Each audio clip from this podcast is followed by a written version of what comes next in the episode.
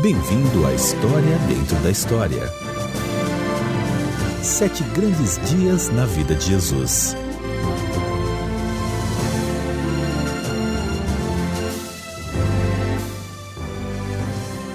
Como é possível selecionar apenas sete? Cada dia foi um grande dia na vida de Jesus. Foi um grande dia em sua vida quando, como um garoto de 12 anos, ele impressionou os mestres no templo com seu conhecimento da palavra de Deus. Seu ministério público durou cerca de três anos e meio. Cada dia desse ministério foi um grande dia. Foi um grande dia quando ele estendeu a mão e tocou num leproso, e o pobre homem foi curado instantaneamente. Foi um grande dia quando ele se sentou junto a um poço e disse a uma mulher cansada como ela poderia receber a vida eterna. Foi um grande dia quando ele deu ordens ao vento e às ondas, e uma tempestade furiosa no mar tornou-se tão calma e tranquila como um cãozinho adormecido.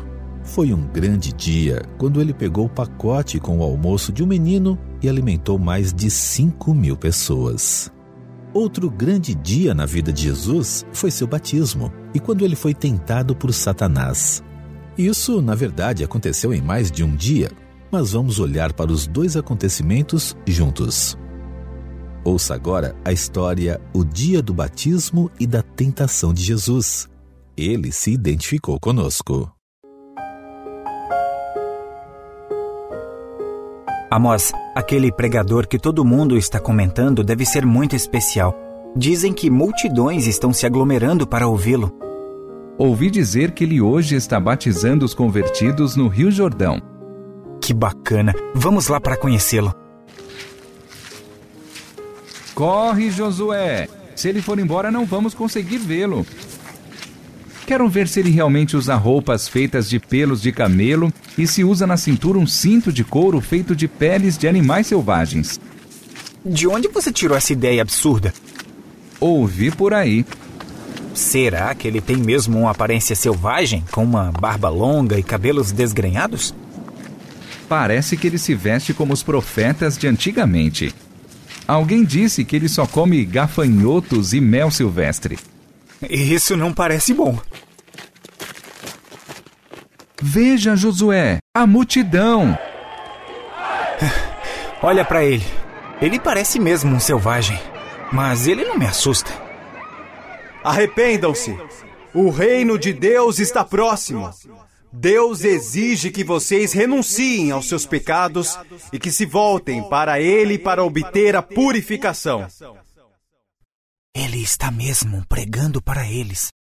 Deus quer que vocês adorem somente a Ele. Vocês colocaram seus negócios, posses e prazeres antes dele, transformando essas coisas em seus deuses. Vocês precisam mudar. O Deus único e verdadeiro não está satisfeito com as ações de vocês. Arrependam-se. Ele não é como os sacerdotes na sinagoga. Ele fala as coisas como elas realmente são. Todos pecaram, e isso ofende a Deus. Deus exige que vocês digam a verdade, alimentem os famintos, vivam uma vida pura, honrem a seus pais, guardem o sábado, não adorem aos ídolos, não roubem e não cobicem as posses de outra pessoa. Ele não prega só para os pobres. Ele inclui todo mundo. Aí vem os saduceus e os fariseus. Quem ensinou vocês a fugir da ira de Deus? Ou alguém enviou vocês para me espionar? Viemos por conta própria. Só queremos ouvir. Só queremos ouvir você. Só isso.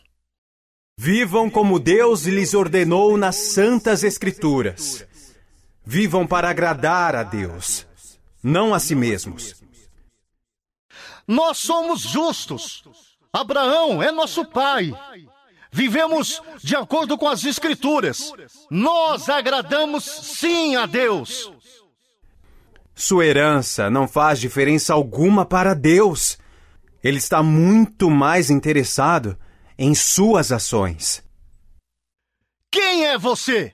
E por que você acha que tem o direito de falar conosco dessa forma? Você age como se achasse que é o Cristo, você é? Não, não sou o Cristo. O verdadeiro Cristo virá em breve. Ele virá depois de mim. Então, quem é você? Elias? Não, não sou Elias. Elias já morreu há centenas de anos. Então, você deve ser o profeta. Não, não sou o profeta. O Messias será a voz de Deus. Mas quem é você? Dê-nos uma resposta para que possamos levar aqueles que nos enviaram. Eu sou a voz do que clama no deserto.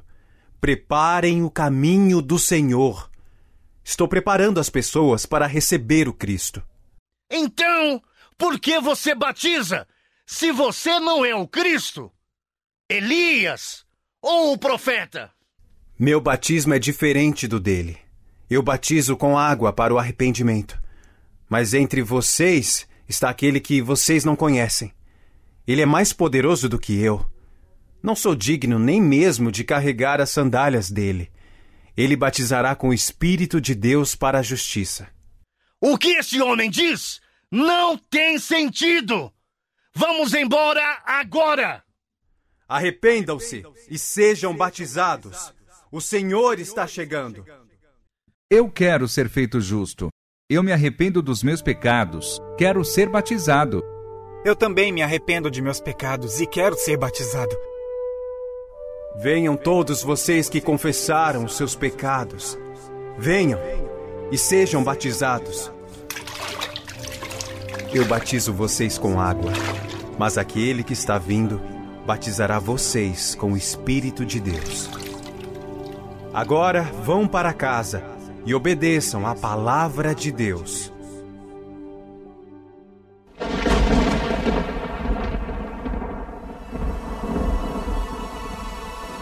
Vejam, aí vem o Cordeiro de Deus que tira o pecado do mundo. Quem é o Cordeiro de Deus? Ele é aquele sobre quem tenho pregado.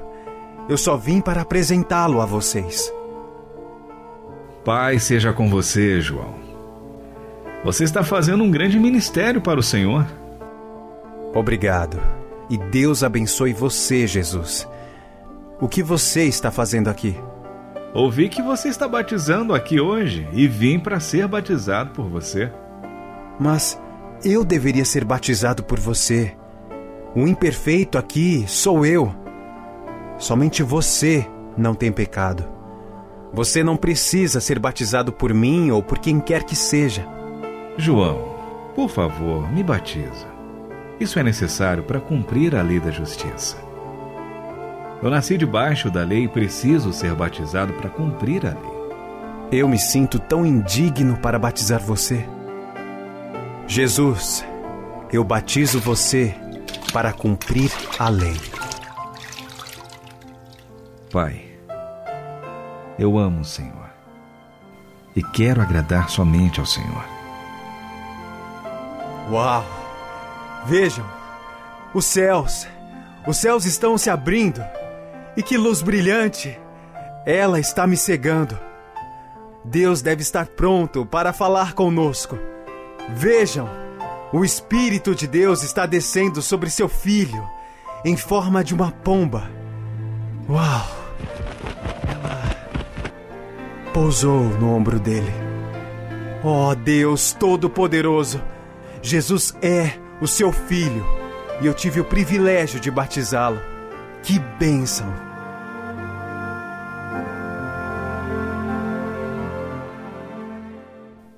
Pai, preciso ir agora ao deserto e me preparar para enfrentar as tentações de Satanás. Mas eu faço isso pelo Senhor e pelas pessoas que enfrentam os caminhos enganosos de Satanás. Obrigado por sintonizar. Você está ouvindo a história dentro da história. Nossa história continuará em poucos instantes. João Batista veio para contar aos outros sobre a vinda do Messias. Muitos ouvem e acreditam, alguns não. Jesus, o único e verdadeiro Messias, aproxima-se de João junto ao Rio Jordão e pede que João o batize. Cumprindo a lei, João batiza Jesus. Os céus se abrem e o Espírito Santo desce em forma de uma pomba sobre o ombro de Jesus. Vamos continuar nossa história, quando Jesus está prestes a enfrentar muitas tentações. Pai, acabei de ficar 40 dias e 40 noites em jejum. Estou pronto para ser tentado por Satanás. Bem, estou com muita fome e me sentindo muito fraco. Olá, Jesus! Você parece muito magrinho e fraco. Hum? Deixe-me ajudá-lo. Como você pode me ajudar? Bom, já que você é filho de Deus, sacie sua fome transformando estas pedras em pão. Pai, por um lado, os sacerdotes acreditam que o Messias virá e realizará muitos milagres. Este milagre certamente atenderia à minha missão e saciaria minha fome ao mesmo tempo. Isso é bem verdade. O povo vai amar e acolher você hoje como o rei deles. Mas por outro, este seria um reino terreno não um reino celestial fundado por pessoas transformadas, como o Senhor planejou. Sem dúvida alguma, sem dúvida alguma, você seria imediatamente reconhecido como o Filho de Deus por este milagre sem igual. Eu estou muito faminto. E sua oferta é tentadora. Um reino instantâneo é tentador também. Mas a palavra de Deus diz: nem só de pão viverá o homem, mas de toda a palavra que procede da boca do Senhor. Bom, mas como eu disse, Deus não quer que você morra de fome. Algo pior do que minha morte seria a destruição do meu ministério. Eu não teria sucesso na edificação do reino de Deus se eu me rendesse a você. Mas Jesus, você já sabe como é, sabe como é realmente estar com fome. Com certeza, Deus não ficaria zangado com você porque você comeu o pão que você fez. Nem só de pão viverá o homem, mas de toda a palavra que procede da boca de Deus. Ah, eu tô percebendo que não tô sendo muito claro. Quero mostrar a você outra forma de cumprir a vontade de seu pai. Muito bem. Vai na frente.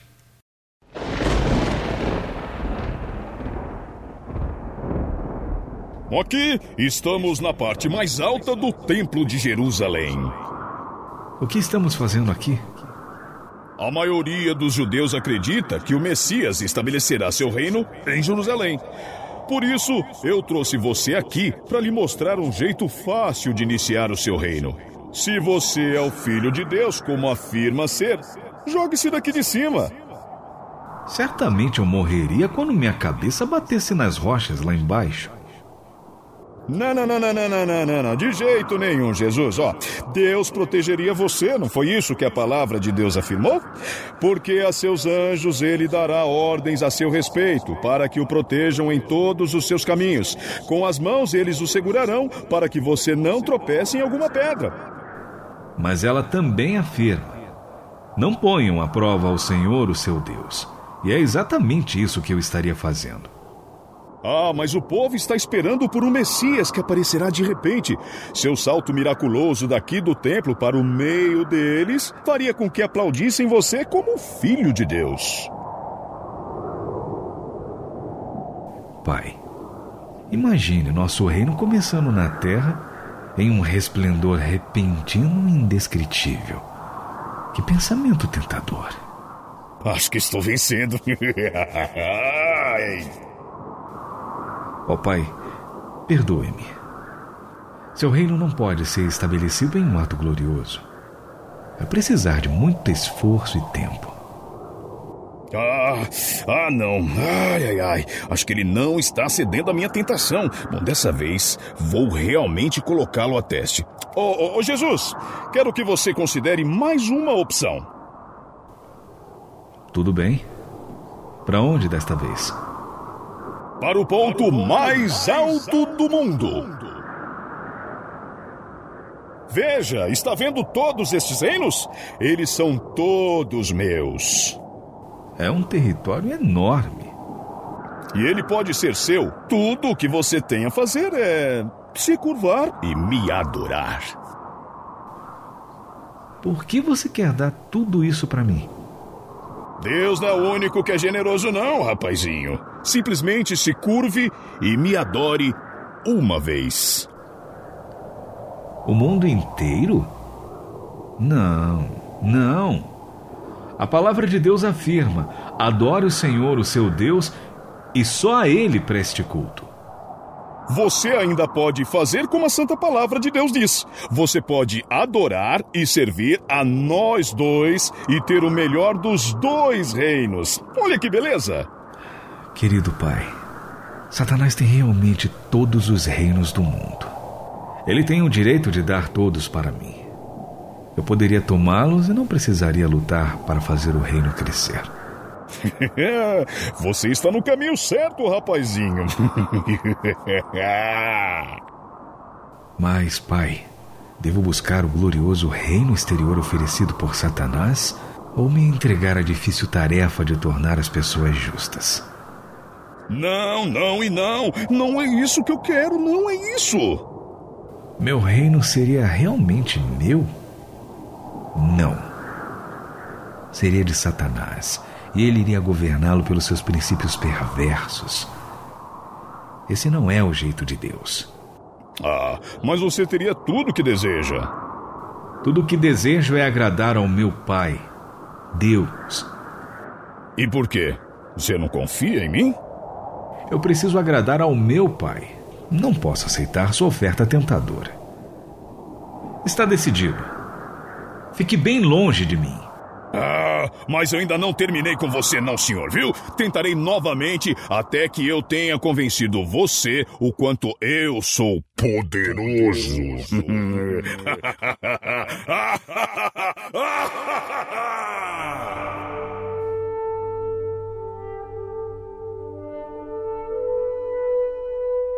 Obrigado, Pai, por me ajudar a passar por esta dura provação. Obrigado principalmente pela afirmação de que sou seu filho.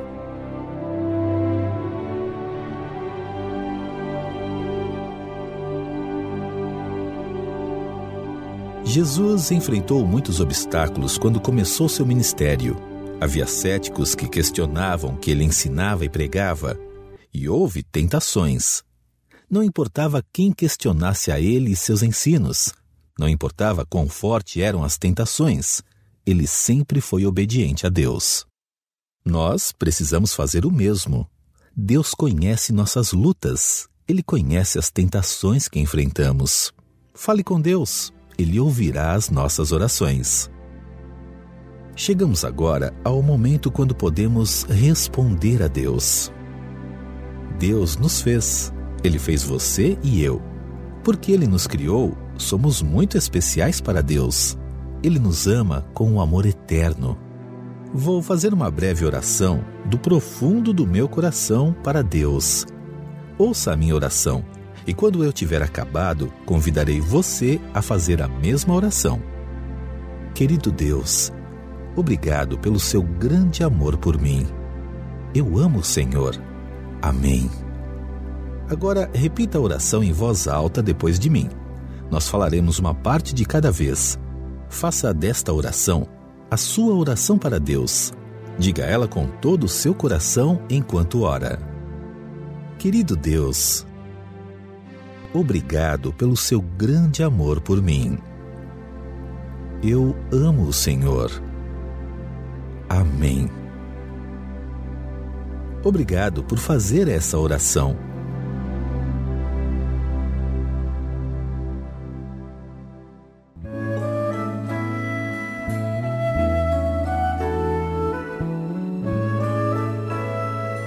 que é exatamente o batismo?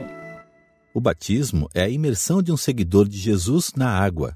É um ato simbólico que retrata a pessoa morrendo para um velho modo de vida e ressuscitando para seguir Jesus. O batismo lava os meus pecados? Não, não há poderes mágicos no batismo. É simplesmente uma bela imagem do comprometimento de uma pessoa de seguir Jesus. Preciso ser batizado para receber o perdão de Deus? Não, o perdão de Deus é recebido por abandonar o pecado e confiar em Jesus como Salvador. O batismo é um ato externo que representa a mudança interna na vida de uma pessoa. Eu preciso ser batizado? O batismo é um ato simbólico para os novos seguidores de Jesus. Se você abandonou seus pecados e confiou em Jesus como seu Salvador, então o batismo é uma declaração pública desse ato. O que significa arrepender-se? Arrepender-se significa afastar-se do pecado, renunciar ao pecado e seguir Jesus. Arrepender-se é mudar a direção de um velho estilo de vida para um novo estilo de vida seguindo Jesus. O que é o reino de Deus? O reino de Deus é o reinado de Deus. Quando uma pessoa se compromete a seguir Jesus, o reino de Deus vem para dentro dessa pessoa, porque ela agora permite que Deus seja o primeiro em sua vida. Se eu ajudei a alimentar os famintos, então irei para o céu? Foi o que ouvi no drama. As boas obras, como dar comida a quem tem fome, são um indicativo da mudança de coração da pessoa e da nova vida seguindo Jesus. Mas alimentar os famintos em si não tem nada a ver com se tornar um seguidor de Jesus. Isso não garante de forma alguma que uma pessoa irá para o céu. Posso adorar a Deus e ainda ter posses? Certamente não há nada de errado em possuir bens. João Batista estava chamando o povo a renunciar ao seu antigo modo de vida, ajudando as pessoas necessitadas. Devemos usar nossos bens para Deus em vez de deixá-los controlar nossa vida. Quem ou o que é o Cordeiro de Deus? O Cordeiro de Deus é uma expressão usada para se referir a Jesus. Os cordeiros eram usados como sacrifícios a Deus na época do Antigo Testamento. Agora, Jesus é o sacrifício de Deus por nossos pecados. Ele morreu para nos salvar de nossos pecados. Por que Jesus foi batizado se ele não tinha pecado algum para se arrepender? Jesus disse que batizar-se fazia parte do plano de Deus para ele. Penso que Jesus estava se identificando com todos nós quando foi batizado. Por que Jesus jejuou por 40 dias? Estava na hora de Jesus começar o seu ministério público. Sem dúvida, ele passou esse tempo de jejum em oração e pensando sobre sua missão na terra, que era morrer pelos pecados do mundo. Quem é Satanás? Satanás é um espírito mau que é contra Deus. Por que Satanás tentou Jesus? Satanás está sempre contra Deus. Ele estava tentando desviar Jesus da missão que ele tinha vindo para cumprir a de morrer pelos pecados do mundo. Aprenderemos mais sobre Deus e seu amor por nós no próximo programa. O próximo episódio será mais um drama sobre um grande dia na vida de Jesus.